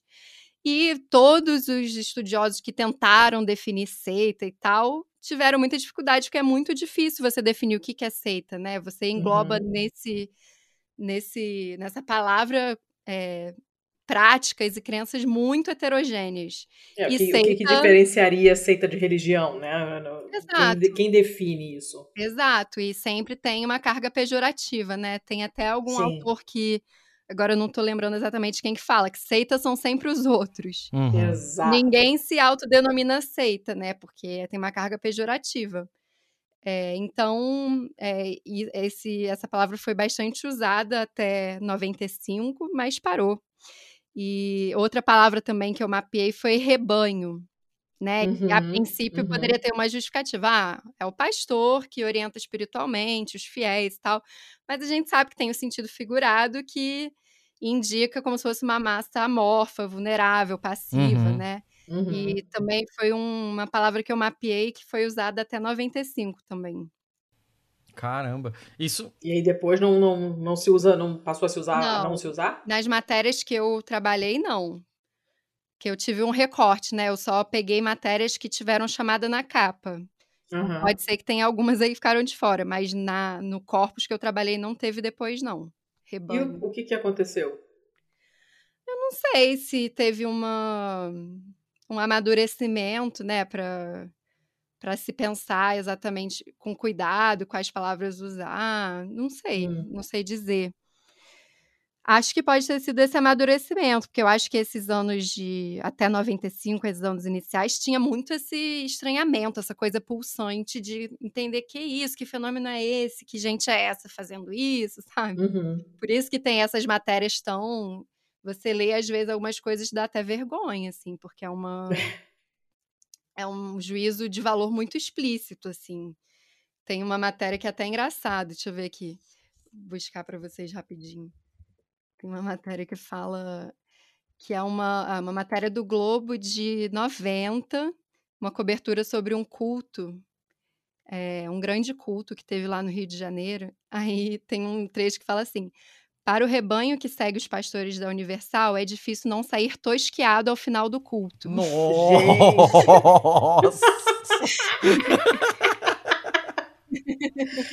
Mas, gente. E assim, aí é de cada um. Tem gente que vai achar que essa frase aí é válida até hoje, mas é, falar assim tão abertamente é algo que a gente, como jornalista, eu acho que teria pudor, talvez, de, de escrever algo assim hoje em dia, né? Mas naquele momento era isso. Uhum. Era um estranhamento total. o, o, um, isso daí já meio que responde uma pergunta que eu pretendia te fazer, porque em, em determinado momento do seu levantamento você diz ali que, é, apesar de várias dessas matérias terem sido assinadas por jornalistas, né? Você desconsidera uhum. a pessoa dos jornalistas justamente porque é, ele é só uma, uma parte disso e ele não cria o discurso, né? Ele vai lá, reporta o fato e depois tem toda a, a amarração com as diretrizes do próprio veículo e tal. Então, isso, uhum. de certa forma, já me responde uma coisa que eu ia te perguntar se você tinha visto de uma forma muito acentuada essa correção de rota dos próprios veículos com relação a como falar dessa fatia da população. Ah, eu percebo talvez a folha um pouco mais nos últimos anos que eu peguei, então 2020, 2015, eu percebo uma mudança é, de, de um esforço para compreender a pluralidade desse campo e tal. Percebo sim, mas eu acho que esses. É, essa esses enquadramentos, enfim, essas palavras que a gente falou ali, de, que são muito marcadas em 95, eu acho que elas são como uma matriz que ainda continuam na nossa memória, na nossa prática jornalística, e que acho que ainda persiste um pouco. Uhum. É, mas eu ia falar também mais alguma coisa que eu esqueci, peraí. Não sei se eu respondi sua pergunta. Não, eu acho que sim. Eu acho que é, vai de você se você quiser fazer alguma correção sobre como eu é, expliquei a parte do discurso jornalístico ali, né? De tipo, eu, ah, eu tá, falei corretamente. Não, não, não, não é uma correção. Não, não, falou correto, mas é, eu queria falar disso que você falou, né? Da, de eu não ter considerado o nome dos repórteres, assim. É, isso é uma escolha, né? Vão ter pesquisadores que vão achar que é importantíssimo você considerar a subjetividade, né? A, a identidade, o estilo do repórter no texto. Mas eu optei por não fazer isso, primeiro porque eu também estou no mercado ainda, né? Então eu não me senti muito confortável em eventualmente criticar, enfim, colegas. Uhum. e também porque eu, eu, busquei trabalhar o discurso de uma forma bem ampla, assim, pensando no conjunto de matérias, inclusive de dois jornais, né? Então fazia mais sentido para mim pensar no discurso jornalístico como uma coisa mais ampla. Uhum. Apesar de eu também ter buscado verificar se haviam diferenças entre Folha e o Globo, eu vi que havia mais é, semelhanças do que diferenças, mas uhum. pontualmente teve algumas diferenças sim. Você atribuiria essa, essa diferença de, de como abordar essa fatia da população mais por uma nova geração de jornalistas que estava chegando e vinha com uma outra visão e tal? Porque, pô, é, esse negócio ali de tosquear e tal é uma fala que eu totalmente vejo no Cacete Planeta. assim, eu não, não veria numa, numa imprensa formal, mas no Cacete Planeta totalmente. Então você acha que vem de uma nova geração que aborda diferente esse tipo de coisa? Ou é, teria mais cara de, como você é do próprio mercado, né? De uma diretriz editorial mesmo, assim, de alguma coisa é, tomada dentro do, do, como diriam eles lá, do quartel-general, né? Olha, eu não sei internamente, né, o que que acontece ali nas conversas. Eu até, do- desses jornais, eu trabalhei no Globo por três anos. Eu não lembro de ser conversado ali, mas eu também fiquei um curto período, né? Eu, dessas duas opções que você falou, talvez eu pensaria mais numa questão geracional e num esforço de repórteres de pensarem de outras formas, né? Uhum. Essa cobertura. E eu acho que um próprio amadurecimento mesmo sobre esse assunto, né? Algum tempo passado e tal.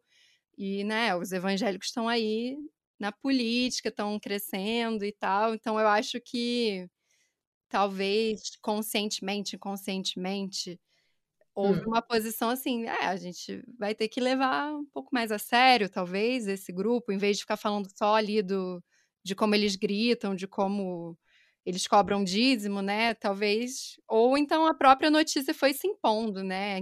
Essas outras dimensões foram surgindo, fundação de partidos e tal. Então, outras pautas foram surgindo, talvez. Uhum. Mas. é. Letícia? Eu tô ok. Como assim você tá ok? Você não Tipo, tem mais não, eu tô- perguntas? É isso mesmo? Tá? Eu, eu tenho coisas anotadas aqui, mas eu tive um momento de, de interrupção filial aqui. Caiu comida no chão, eu tive que escrever coisa no papel, a cachorra veio aqui lambeu. Eu tive um, um- um pequeno lapso cerebral. Então manda ver você aí enquanto eu me reorganizo minhas notas aqui. Não, beleza, beleza. Ah, aliás, é, antes de eu continuar, eu até gostaria de perguntar, assim, porque, né, a gente não é exatamente jornalistas, então, quando a gente conversa com um jornalista, a gente já até fica meio assim, porque, porra, a gente já não é isso tudo de fazer pergunta, aí vai falar com alguém que vive disso, vai ficar uma discrepância tão grande. Ah. Ah, imagina. Mas, Mariana, assim, do, É. do que a gente ainda não abordou, o que que você acha Tá. que seriam os pontos mais importantes, assim, que a gente acabou passando ao largo, mas que você acha que vale a menção, assim? Uhum, tá. Eu acho que seria legal a gente detalhar um pouco mais essa questão do ano de 95, Uhum. né? A gente falou já por alto, assim, que teve o chute na, na imagem da Santa, mas na verdade teve uma sequência de três coberturas que eu acho que seria legal eu falar, assim, para situar Opa. melhor o ouvinte.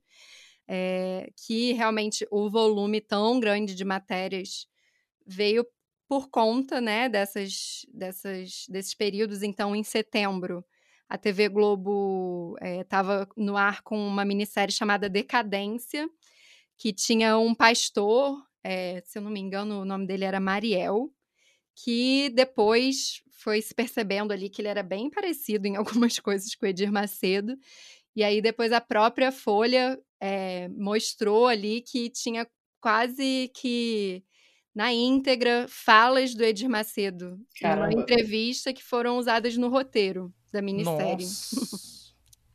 E aí, então, a Universal entrou na justiça, falou que ia reagir. Então, em setembro teve esse esse caos que levou já a matérias é, sobre um pouco essa rivalidade entre Globo e Universal, mas também a partir daí os jornais começaram a produzir matérias assim, um pouco com aquele espírito entenda o que é Universal, Uhum. aí mapeando o império da Universal, com grandes infográficos, fluxogramas maneiros. é, mapas em todos os países que a Universal está, números de fiéis, número de faturamento e tal. Uhum.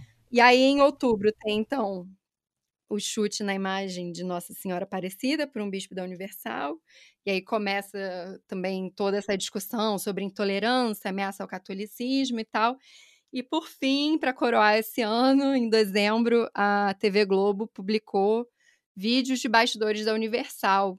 Então tem vídeos Aquele que do o futebol ou Edir não? Macedo está ensinando.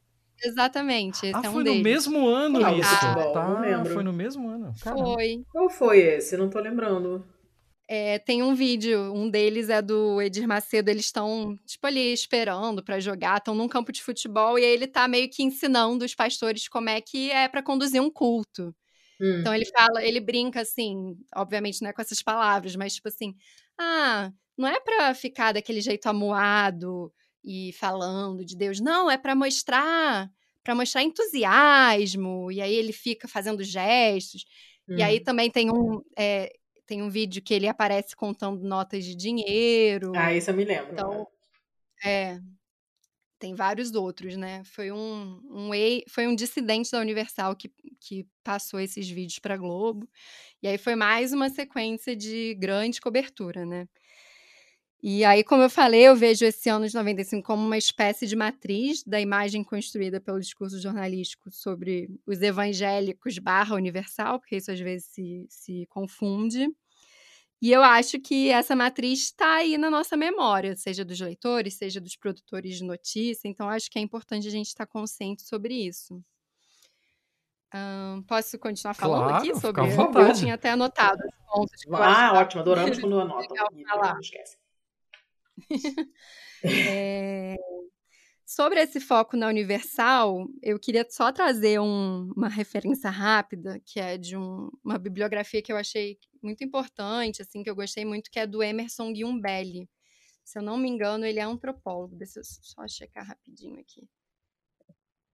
É, ele é antropólogo. E ele fez um estudo sobre. Ele estudou essa, esse, essa denominação, essa palavra seita, como existe um combate à seita na França. Então, ele estudou as associações de combate à seita na França. E ele faz um paralelo com o Brasil falando da Universal. Hum. Então, por exemplo, ele vai dizer que essa adesão da imprensa à, à classificação dos evangélicos é, em pentecostais, históricos e neopentecostais, ele diz que essa categoria acaba sendo incorporada pelo jornalismo, vindo da academia, mas incorporada pelo jornalismo, como uma forma de isolar a universal. Então, é como se fosse uma nova categoria para dizer, ó, a universal é diferente. E aí você vai ver que nas matérias, em 95, os próprios vários pastores, representantes de igrejas históricas vão ratificar um pouco isso, vão dizer, não, a Universal é diferente e tal. É, então, é interessante a gente ver essa retroalimentação, não retroalimentação, mas essa alimentação entre academia, é, imprensa, justiça. É, Hum. hum, e aí, alguns dos aspectos mais importantes da Universal que, que são destacados nessa época e que são usados para tipificar o neopentecostalismo é um funcionamento mais empresarial. Então, os pastores recebem salário, tem mecanismos de incentivo para ter mais benefícios, para subir na hierarquia e tal, como se fosse uma empresa é, essa promessa de salvação. E aí é engraçado, porque o jornalismo, em vários, em vários momentos ali em 95, vai colocar títulos, por exemplo, assim: Ah, fast food da fé, seita Ah. fast food, supermercado da fé. Então tem essa comparação, né? Martelando mesmo. entre algo é, entre um consumo superficial e o que era universal, né? Então, e, a, e obviamente o dízimo também é uma marca bem, bem forte e destacada aí quando se fala da Universal. Hum, e eu acho que, assim, também seria importante falar é, de a, a gente, talvez quando, quando eu trabalhava apenas como repórter, quando não tinha ido me aventurar na academia, Uhum. a gente, de certa forma, acredita na possibilidade de uma objetividade, né? Tem vários autores que vão falar que, que os jornalistas têm isso mal resolvido, assim. A gente sabe que a objetividade é impossível, filosoficamente até, mas a gente ainda não, não abandonou isso, e eu nem sei se tem que abandonar, né? Para mim é uma questão que ainda me gera muitas perguntas, mesmo finalizado o doutorado, enfim, realmente é algo que eu ainda reflito muito, essa questão da objetividade. Mas o que eu achei útil que os estudiosos de jornalismo vão falar é dos efeitos de objetividade. Então, tem mecanismos que o jornalismo usa para criar esse efeito. Hum. Então, falar em é, terceira pessoa, não usar muito adjetivo, é, atribuir a outras, outras fontes. Então, segundo especialistas, tal, tal, tal, uhum, tal, tal. Uhum. E aí, então, obviamente, a gente sabe, é, eu considerando que a objetividade não existe, eu não procurei medir se as matérias eram objetivas ou não. Mas o que eu percebi é que em certos momentos é, houve um abandono desses efeitos de objetividade. Então, por exemplo, nessa cobertura dos vídeos que foram revelados em dezembro de 95, é, dá para perceber que a, o Globo foi para uma linha muito mais acusatória e realmente suspendendo um pouco esses efeitos de, de objetividade do que a hum. Folha. Uhum. Hum. Então, é, eu percebi é, essas diferenças assim, nos efeitos de objetividade. E eu acho importante também falar rapidamente da Magali Cunha, que é uma das referências que eu uso, que é, é uma é, pesquisadora super importante na área de estudos da religião e mídia, que inclusive esteve na minha banca. Ah, que legal. Não só por isso que eu estou trazendo, obviamente, mas é porque ela foi muito importante, assim, para eu pensar é, nos momentos iniciais da minha tese, pensar nesse referencial católico, porque ela vai dizer que no imaginário dos produtores de notícia, Deus é católico romano. Uhum. Então, ela é muito crítica e ela estudou é, essas diferenças de tratamento entre religiões, né? Então, a partir da pesquisa dela, eu, eu, busquei mapear algumas coisas que ela já tinha observado. Então, por exemplo, eu observei, né, que até 95 tinha o frequente uso de aspas para denominações evangélicas. Então, bispo, ah. entre aspas, ah. obreiro, entre aspas. Ah. Enquanto você vai olhar. Significa, significa. É, e aí você vai olhar. É, quando você escreve igreja com caixa alta, Uhum. Que é uma coisa que a gente ainda faz muito no jornalismo, é o quê? A igreja católica. Então, Sim. por um lado, você tem ali os termos nativos evangélicos que são colocados com uma certa quebra, uma certa dúvida, quanto o referencial católico faz a gente escrever Deus em caixa alta, né? Então, admitindo que teria um Deus, sim, um Deus católico. Sim. Igreja em caixa alta, obviamente, ninguém vai escrever o arcebispo do Rio de Janeiro, entre aspas. Então, a partir do estudo dela, eu mapeei essas coisas. E, e, também uma coisa que ela fala muito, que eu ratifiquei com a minha pesquisa, é que a institucionalidade das igrejas evangélicas é pouco levada a sério, né? Enquanto é, a, as viagens do Papa, é, todo, todo, todas as disputas dentro do Vaticano são é, tem bastante atenção, né? Tem bastante cobertura. Para as igrejas evangélicas, não. É claro que tem a dificuldade de que as igrejas evangélicas são muito mais pulverizadas, não tem essa unidade na figura do, do Papa, Papa né? né? Mas não tem, assim, não tem muito uma cobertura desses bastidores, dessas disputas de poder. E, curiosamente, nas matérias que eu mapeei e estudei, nas 244, a única matéria que eu encontrei que leva um pouco essa institucionalidade dos evangélicos a sério. É uma matéria de 95 da Folha que o título é Brasileiro assume como papa, entre aspas, dos batistas. Então é preciso trazer esse referencial católico para falar. Não, do, não se consegue fazer de outra forma. Evangélica batista.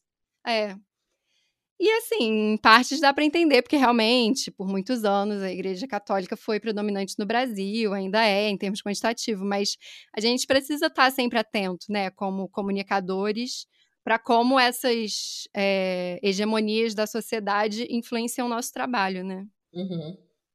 É, a Igreja Católica foi o default por tanto tempo que fica difícil uhum. Sair desse mindset. Então, aí é que vem a minha pergunta. é, a gente teve esse período de, de ataques bastante, bastante fortes, assim, com relação à, igreja evangélica, justamente nesse período aí de 90, 2000, que é porque era uma, uma ameaça ao catolicismo, né? Era uma uma religião em, em franca expansão, mas que ainda era minoria. Agora que essa chave está girando, a gente pode imaginar que não vai acontecer exatamente o mesmo com relação ao catolicismo por uma questão de tradição, né? Mas, ao mesmo tempo, a gente ainda tem uma série de problemas, e lá vamos nós voltar para Universal de novo, que é quase que sinônimo de evangélico, mas a gente tem uma série de problemas com a Universal, inclusive internacionais, né? E tem problema com a Universal por conta de pastor e bispo recebendo é, é, passaporte diplomático. A gente teve uma série de. Teve a cisão com a Igreja Universal da Angola, né? A gente tem uma série de, de métodos ultra criticados também em países europeus, né? Em Portugal teve também, né? Com relação a. Tem uma aqui embaixo da minha casa. Então, em Portugal teve uma série de críticas também a, com relação a posturas da Universal e tal. E passa a, a passa a impressão de que, de certa forma, algumas dessas coisas parecem estar tá sendo é, ocultadas para não melindrar um, um, uma visualização dos evangélicos e tal, para não soar como perseguição ou para não é, tomar isso como uma, como uma, sei lá, uma contraofensiva e tal. É, você tem esse tipo de percepção também de que talvez a gente está chegando naquele momento que a virada de chave agora tá para passar pano para evangélico por conta da, de não melindrar algumas coisas? Hum, boa pergunta, hein? Inclusive político, né? Inclusive político. É. Não vamos, não vamos deixar aqui de lembrar que toda a dentadura do Marco Feliciano foi a gente que pagou, né? Então, uhum. é, um dia eu vou sacar aquele dinheiro lá. Uh, mas tá, era isso, era isso. não, eu tô pensando aqui, eu, assim, a princípio, eu ainda não vejo sinal disso, não. Não sei se vai acontecer, mas não me parece que a imprensa foi menos combativa por conta desse aumento de poder em tantas áreas, não. Mas posso estar errada e pode ser que daqui a alguns anos isso mude, né?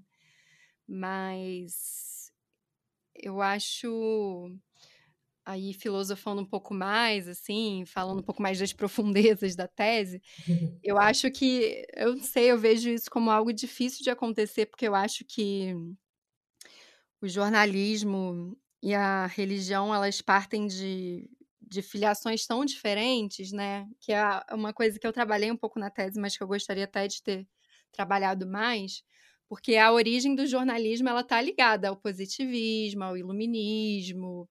Então eu acho que também todo esse estranhamento com a religião tem a ver com isso. Uhum. É, então eu não sei se algum dia o jornalismo vai se conciliar com isso a ponto de abrir mão do seu papel de, de monitoramento e de, de guarda um pouco, né, do poder de cão de guarda, como dizem os americanos. Não sei, tá? Tamo aí para ver. Fiquei curiosa em saber se esse aumento de poder deles vai, vai representar uma suavização da cobertura. Eu chutaria que não, mas vamos ver. Você é mais otimista do que eu, mas tudo bem. é, sim, pode ser. Mas você acha que isso está acontecendo? Você já percebe isso? Uh, não diretamente mas eu já percebo algumas coisas nesse sentido, assim. Eu já percebo algumas coisas, como, por exemplo, é, a gente já teve, desde muito tempo atrás, uma série de figuras religiosas é, sendo alçadas à política, e isso anteriores a 2010 e tal, ou até do, daquele mesmo período, assim. Uh, por exemplo, a Rosinha Garotinho era pastora. Meu Deus e do céu ninguém nunca se referiu a ela como pastora. Ela era Rosinha Garotinho. Uhum. E hoje, é, para as figuras que têm alguma proeminência religiosa e que também exercem algum tipo de cargo político, existe quase uma reverência em falar do cargo de pastor. É, eu sinto isso, assim, a, a gente tem aquela uhum. figura folclórica da Bahia lá, que é o pastor, sargento, não sei o que. Como é que é o nome, Letícia? Você lembra? Ih, não me lembro, tem uma, umas é. combinações. É, é, pastor sargento ou é sargento pastor? É, não, é pastor sei. sargento, é, não sei o que, Veraldo, se eu não me engano. E, assim, é, me causa um pouquinho de espécie esse tipo de coisa, assim. Eu acho que a partir do momento que você tá ali exercendo o cargo público pela... É, você não... Por mais que você seja um representante dos seus eleitores, mas você não é representante apenas deles, né? Eu, eu sou, inclusive, uhum. contrário a que todos eles mantenham os seus, os, os seus prenomes ali com qualquer tipo de cargo. Para mim, não tem delegado, não sei o que, major, não sei o que.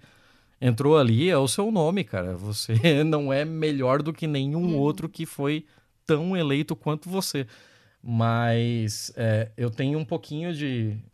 Eu tenho essa, essa sensação com relação a uma reverência do, das próprias denominações. Uh, e eu vejo também uma série de. Putz, eu vejo uma série de pequenas tentativas de aproximação.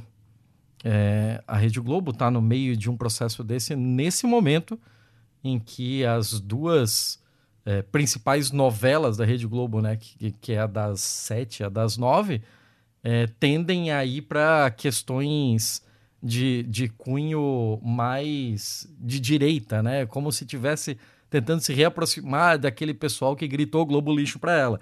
E aí hoje você tem uma novela das sete chamada Vai na Fé, em que tem uma série de personalidades, de personagens que são evangélicos, né?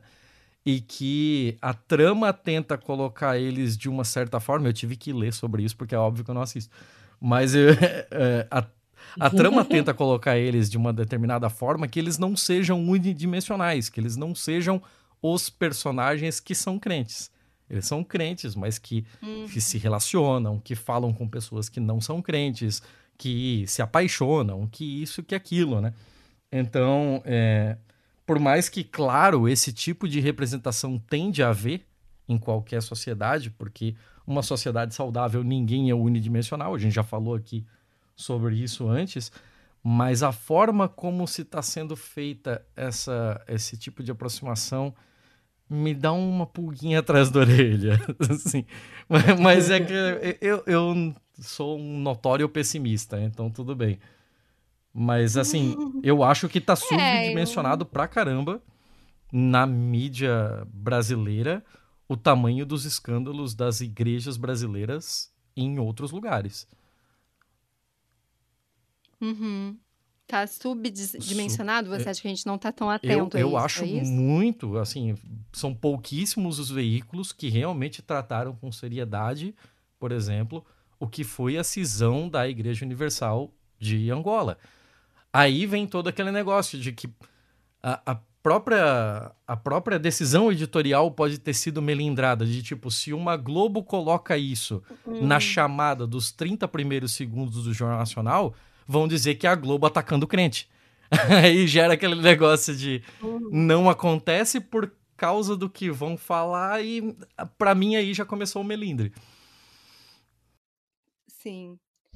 É, até até minha tese, talvez, quem olhe pense que tá também ratificando isso, né? Porque eu, de certa forma, o resultado final critica essa, essa visão um pouco é, estereotipante mesmo, né? E quando você estava falando do personagem, eu fiquei pensando que, ah, mas será que isso não é mais interessante do que aquele personagem que a gente via sempre, né? Que é a, a evangélica recatada de saias e o uhum, pastor é. Mariel, que é o que a isso, gente Isso, a da Tieta, né? Eu não sei.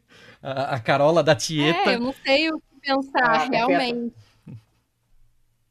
Eu não lembro, eu não sou muito noveleira mesmo dos clássicos. Mas... Eu também não, mas, mas é, é, tem tanto meme que a gente acaba lembrando.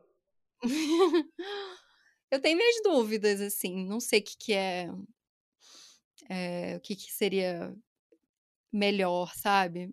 Eu, como a gente já definiu aqui, Thiago, que você é o pessimista e eu sou a otimista, eu acho que talvez seja bem-vindo um pouco é, personagens que, é, que que incluam e entendam a complexidade de uma pessoa que seja evangélica, como você falou anteriormente do eleitorado, uhum. né? As pessoas são evangélicas, mas elas também são sudestinas, nordestinas, ou são desempregadas, ou são mães solos, ou são de uma família grande.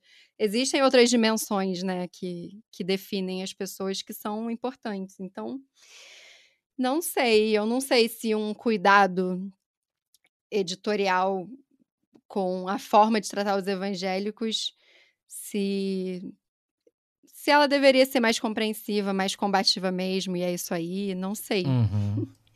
não sei mesmo. Não, vamos, vamos ter que esperar para ver, né? Vamos acompanhar os próximos capítulos. Eu, particularmente, vou ficar esperando o seu pós-doutorado fazendo o mesmo trabalho com a meia hora.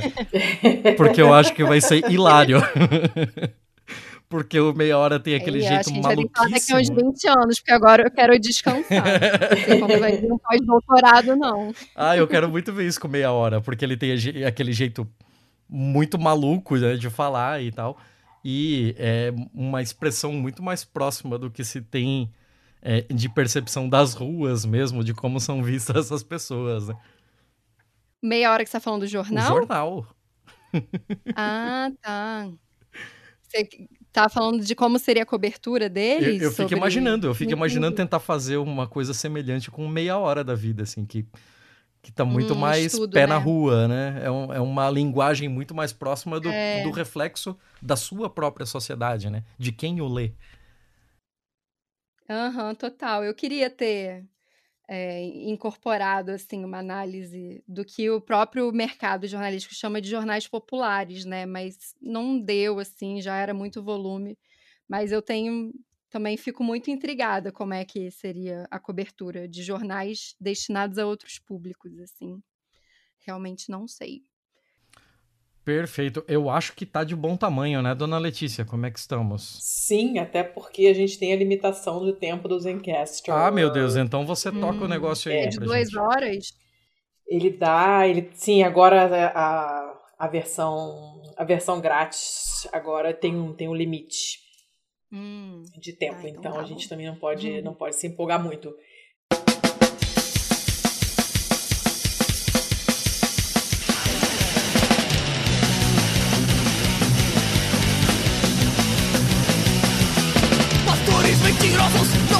De Um povo ignorante que é fácil de enganar Crentes simplesmente no programa da TV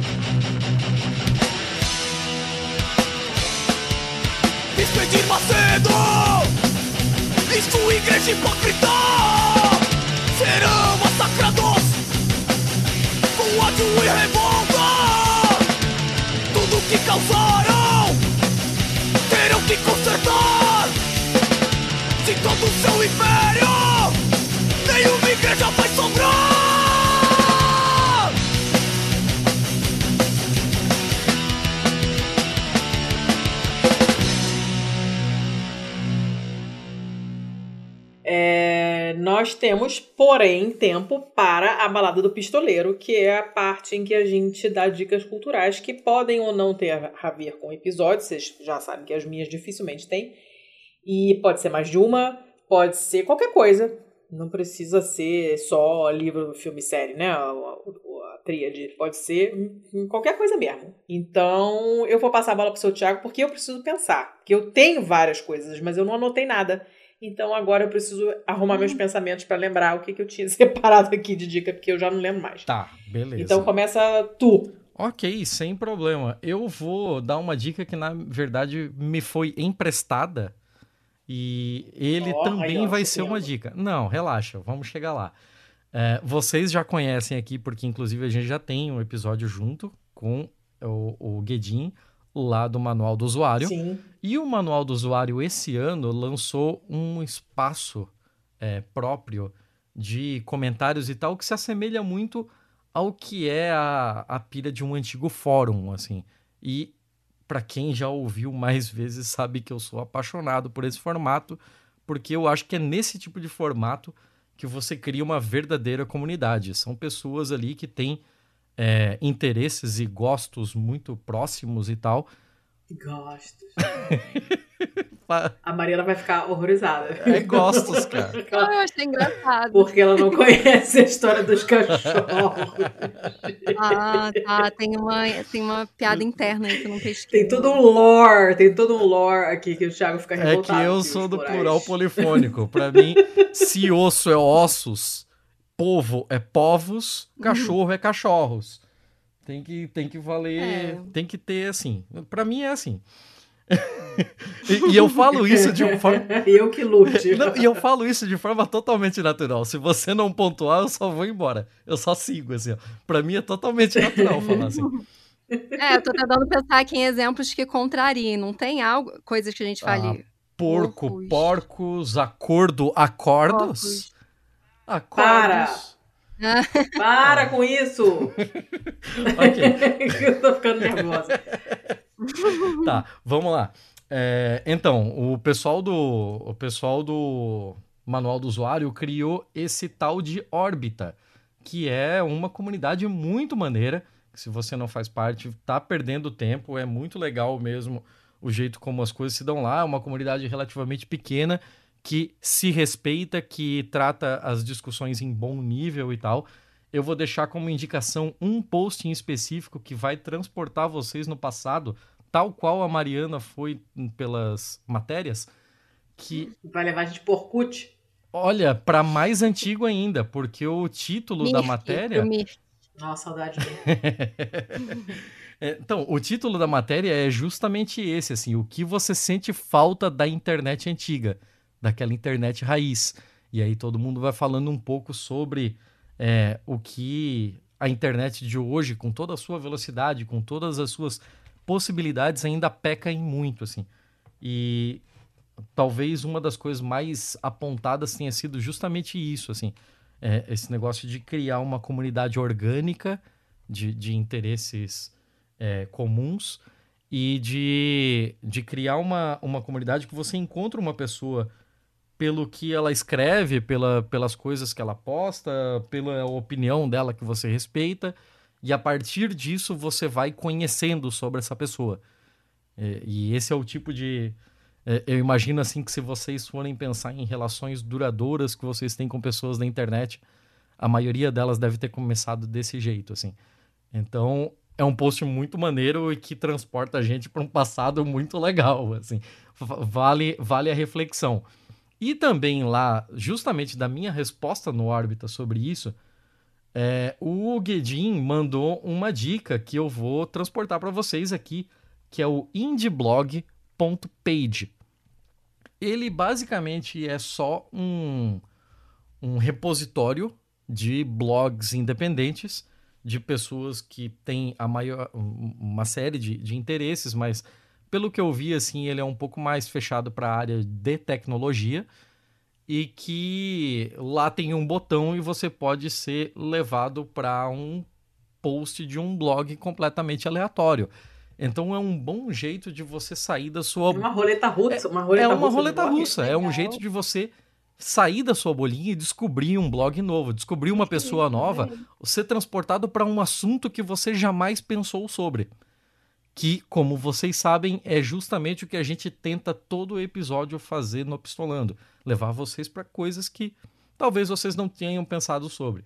Então eu deixo aqui o indieblog.page e o Orbita como duas diquinhas. Hum, muito bem. É, eu vou dar uma diquinha, então, que eu achei, uma que eu tinha guardado aqui, quietinha, bonitinha, que é uma dica do Instagram. Eu, apesar de eu detestar a interface do Instagram, eu acho muita coisa legal por lá. E uma delas é esse perfil de uma moça chamada Erika Canton, que dá um monte de dica de jardinagem. E o perfil dela é Erika, ah, Erika com K, underscore, Canton, underscore. Ela dá um monte de dica maneira, facinha ou um videozinho bem curto, direto ao ponto, que é do jeito que eu gosto, ou uma, um postzinho com um tutorial facinho e tal. É um perfil muito muito legal, assim. Ela tem cara de ser uma maneira. E eu sou muito ruim de jardinagem, mas algumas dicas dela eu já usei uhum. e, deram, e deram certo. Então, assim, a testa eu dou fé. Uh, e outra dica que eu queria dar é uma série de livros que eu tô lendo que tinha ficado, cara. Eu comprei o primeiro livro, acho que coisa assim de, sei lá, 10 anos, não lembro quando saiu, mas eu tenho muito tempo que eu comprei esse livro. E ele ficou lá em casa largadão, tava lá na Itália abandonado, só o primeiro, é uma série de livros, eu tinha comprado o primeiro para experimentar e nunca li. E aí, quando eu fui ler finalmente agora, mês passado, é um, é um belo tarugão, assim, não é uma leitura rápida. É fantasia, então eu sei que não é para todo mundo. Mas é uma, uma construção de mundo muito interessante, porque a parte de magia, eu nem sei se dá pra chamar de magia, porque ele dá toda uma explicação é, meio físico-química, sabe? É um negócio super complexo que acabou ficando bem interessante. Os personagens são muito maneiros. É, é uma história que, não, não tá seguindo o clássico caminhozinho, assim, de, de, de, trilogias de fantasia, tem uma, uma coisa original ali, inclusive na, na história, não só nessa pegada da, da, da magia, entre aspas. Tô achando bem legal. Se chama, é, a, a série se chama Mistborn, e obviamente já esqueci o nome do, do rapaz? É, como é que é o nome do menino? Brandon Sanderson. E eu tô muito chateada porque eu precisei recomprar a caixinha com os três livros, porque esse meu primeiro livro, que era antigo, que tem a capa muito mais bonita, essa capa não existe mais. E eles fizeram com uma capa cafona que eu odiei, mas é impossível achar os outros dois com a capa igual. E aí, para não ficar uma capa bonita e duas feias, eu tive que comprar a caixinha com os três, entendeu? Então, assim, hashtag chateada, mas estão aqui e super recomendo porque é legal. Ele demorou um pouco para eu entender se eu tava gostando ou não, porque tem muita explicação dessa, desse mundo. Mas os personagens são muito bons e a história você não entende muito bem para onde ela tá indo até avançar bastante no livro, assim, mas eu achei bem legal. Então, recomendo. As duas dicas, obviamente, pissurucas a ver com o episódio, mas o problema é meu. Como é que é o nome dessa uh, caceta? Mistborn, a série. Tipo, nascido da neblina? Da isso, serração? Exatamente isso. Isso. Adoro a palavra Nossa, serração. Serração. Serração. Uh, e essas são as minhas dicas para variar, estão lá. Eu nem, sinceramente, eu nem, nem, nem sei se está traduzido, para ser bem sincero. Esse livro eu tenho há tanto tempo que eu, eu, acho que já foi traduzido, mas eu não tenho certeza. Depois eu vou procurar. De qualquer forma, todos os links estarão, como sempre, na postagem. Mariana, tua vez, o que, que você tem de dica? Olha, eu tentei ser diferentona, fugir da série, fugir do filme, hum, mas eu fiquei pensando, ah, vou, vou indicar uma peça, mas a verdade é que eu não. Eu já dei não receita, como eu deveria. Já mandei tirar o sapato antes de entrar em casa, aqui vale tudo. mas então, aí, na verdade, eu pensei numa série que tem um pouco a ver com o que a gente conversou aqui hoje, com a minha tese, que não é nada nova, capaz de um monte de gente aí já ter assistido, que é Oito em Istambul uma série no Netflix. Alguém aí já assistiu? Eu não vi, não. Eu nem tenho Netflix. Ah, entendi. Não, eu tenho, mas eu não essa aí passou batido, não vi não. É muito legal essa série. É, é relativamente curta, assim, é turca. É, eu acho que é turca, se passa em Istambul, pode, posso estar falando besteira aqui, mas é muito interessante, assim, porque fora, além do roteiro ser muito bom, os personagens, ela é instigante, ela trata de questões, assim, por exemplo, da religião na contemporaneidade, é, pessoas progressistas vivendo com pessoas que optam por, por, optam ou não, né, ou acabam vivendo vidas mais orientadas pela religião.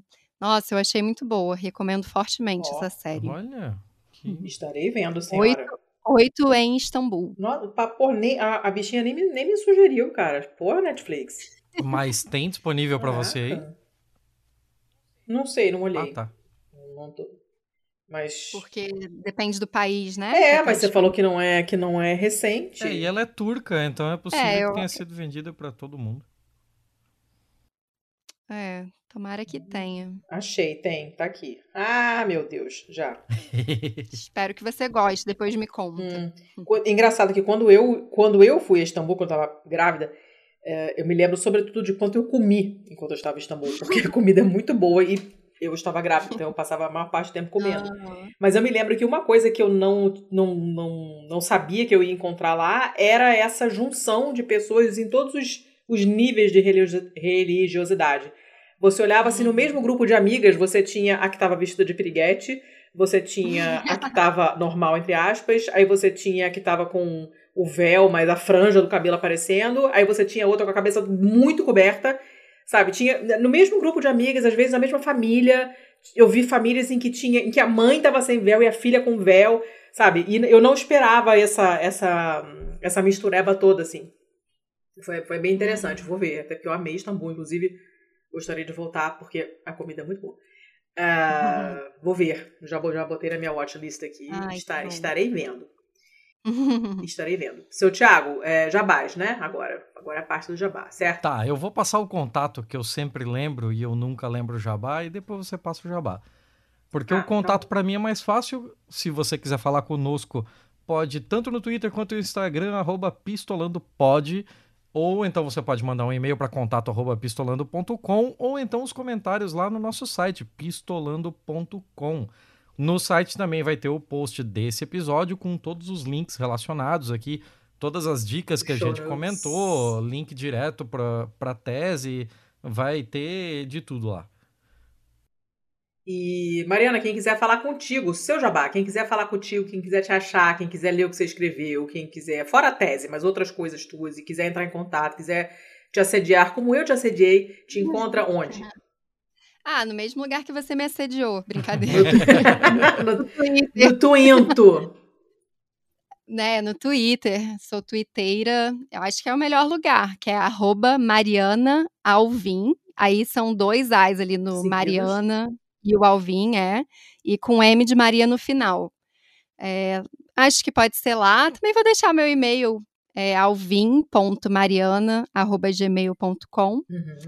Acho que são as melhores, os melhores meios. Beleza, vai estar tá tudo lá na postagem. Quem quiser já sabe. E vai, como o Thiago disse, vai ter o link para postagem, tem o link para o fio dela do Twitter, que é super interessante, que é o que a gente. que foi a, a nossa isca, né? Foi o que chamou a nossa atenção para te convidar aqui hoje. E o uh, que mais? Ah, vocês já sabem, financiamento coletivo, catarse.me barra pistolando, patreon.com barra pistolando para quem está fora do país.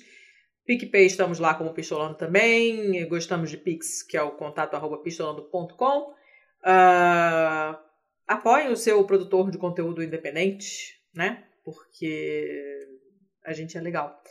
E, e só, mais, tô sem inspiração. Eu tô, na verdade, eu tô morrendo de fome, cara. Tô com muita fome, porque já são nove horas e eu não jantei. Então agora o que eu vou fazer é comer, tô falando de comida turca, eu vou comer uma moussaka, que não é turca, mas é por ali, né? Primo. Que foi eu que fiz, está ótimo. Uh, Mariana, muito obrigada. Muito, muito, muito obrigada. Ficou um papo muito legal. A gente estava ansioso para gravar sobre isso, sobre esse assunto. Então ficou Ai, ótimo. Agradecemos imenso, imenso, como dizem aqui. Agradeço, agradecemos imenso. Ah, eu que agradeço demais. Não é por educação, não. Eu adorei conversar com vocês. Foi muito, muito gostoso. Ai, que bom. Muito obrigada pelo convite. Que bom, que bom, que bom, que bom. Está tudo guardadinho aqui para quem quiser ouvir. Comentem depois que a gente sempre repassa os, os comentários para os convidados. A gente gosta, uhum. os convidados também. Ah. Tá né? Então é isso aí. O seu Thiago, semana que vem tem BMF, então semana que vem estamos aí. Pera aí, esse episódio vai sair dia 24, certo? Certo. Então o BMF vai sair 31 de Ok, ok. Semana que vem tem BMF. Sim. Ok. Quando vocês estiverem ouvindo, semana que vem tem BMF. Sim. não, agora, não agora explica. essas viagens no tempo nessa hora da noite. Agora Thiago. explica pra Mariana o que é o BMF. O BMF, Mariana, é, a gente alterna episódios nos episódios pares e ímpares, a gente alterna. Os episódios ímpares são aqueles que têm convidados, e os pares somos só eu e o Thiago comentando notícias boas, mais e feias. Por isso que é BMF, entendeu? Ah, não, agora eu vou virar pistoleiro. Eu já escutei o do Sapiens antes de viajar, só que eu viajei, interrompi. Agora eu vou ficar mais inteirada. Ó, oh, muito que bem. Oba, junte-se à comunidade. O da, o da o último episódio ímpar, que foi com, com entrevistada, também foi, ficou bem legal. Inclusive, seu Thiago já anotei sua pergunta, eu vou mandar para ela. Aí. É, sua pergunta adicional sobre o Estatuto da Vítima. Acho que você vai gostar. Ficou um papo, ficou um papo bacana. Mas é isso aí. Então, semana que vem, semana que vem estamos aí, galera. Fechado, então. Até semana que vem. Mariana, obrigado demais. Eu não vou aqui soar repetitivo. Uh, Letícia já agradeceu tudo que a gente tinha para agradecer, mas assim, ó, fica à vontade para entrar em contato conosco se tiver uma novidade aí sobre os teus estudos, sobre alguma coisa, porta sempre aberta. Ai, muito obrigada. Foi um prazerzão. Então vamos embora. Vamos liberar ela aí. Pro, pra esse sábado, né? Caraca, sábado. Caraca, a mulher aceitou gravar sábado. Fechou. Eu vou lá Obrigada almoçar ainda. E eu vou jantar, que tô com fome. Vamos lá, então. Até semana que vem, gente. Beijo. Valeu, até Valeu, mais. gente. Tchau. Este podcast foi editado por estopimpodcasts.com.br.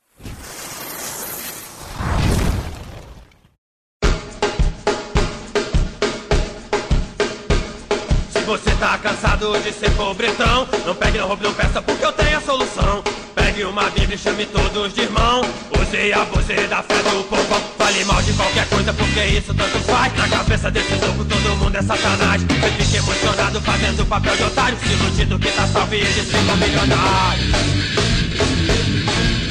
Que bem que que mentiu pela poronga Que que Marcelo que mentiu pela poronga Tem muito charlatão ficando rico por aí Tu não precisa de igreja nem você contribuir Irmão, não caia em tentação O nosso cartão de crédito é a sua salvação. Irmão, não peque, vê se não esquece. Pois de pagar tudo em dia, seu Macedo agradece Mas não é só privilégio da Igreja Universal. O 20 CD do Papa são sucesso mundial. É tudo comércio e tudo te engana. Inclusive a católica, apostólica, romana. Que vem de Marcelo, que mentiu pela poronga. Que vem de Marcelo, que mentiu pela poronga. Tem muito charlatão ficando rico por aí. Deus não precisa de igreja, nem você contribuir Se você tem algum dinheiro e não tá afim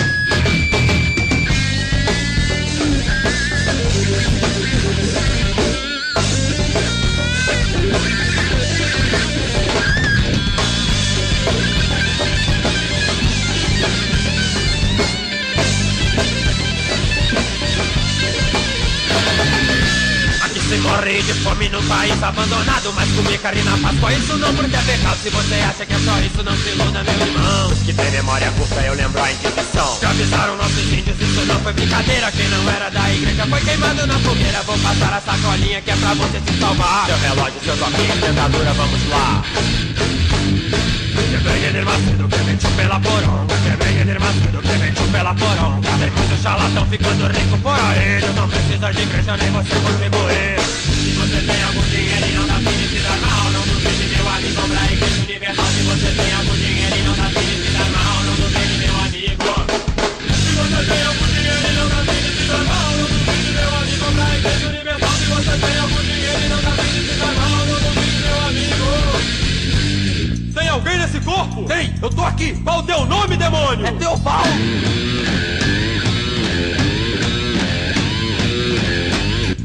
Pra trás e ajoelha! Ajoelho não! Ajoelha, demônio! Ajoelho não, porra! Ajoelho não! Tá de reto, filho de Satã! Opressão! Sai pra lá, enche o seu gordo! Porra, é você, seu picareta, filha da puta! Eita!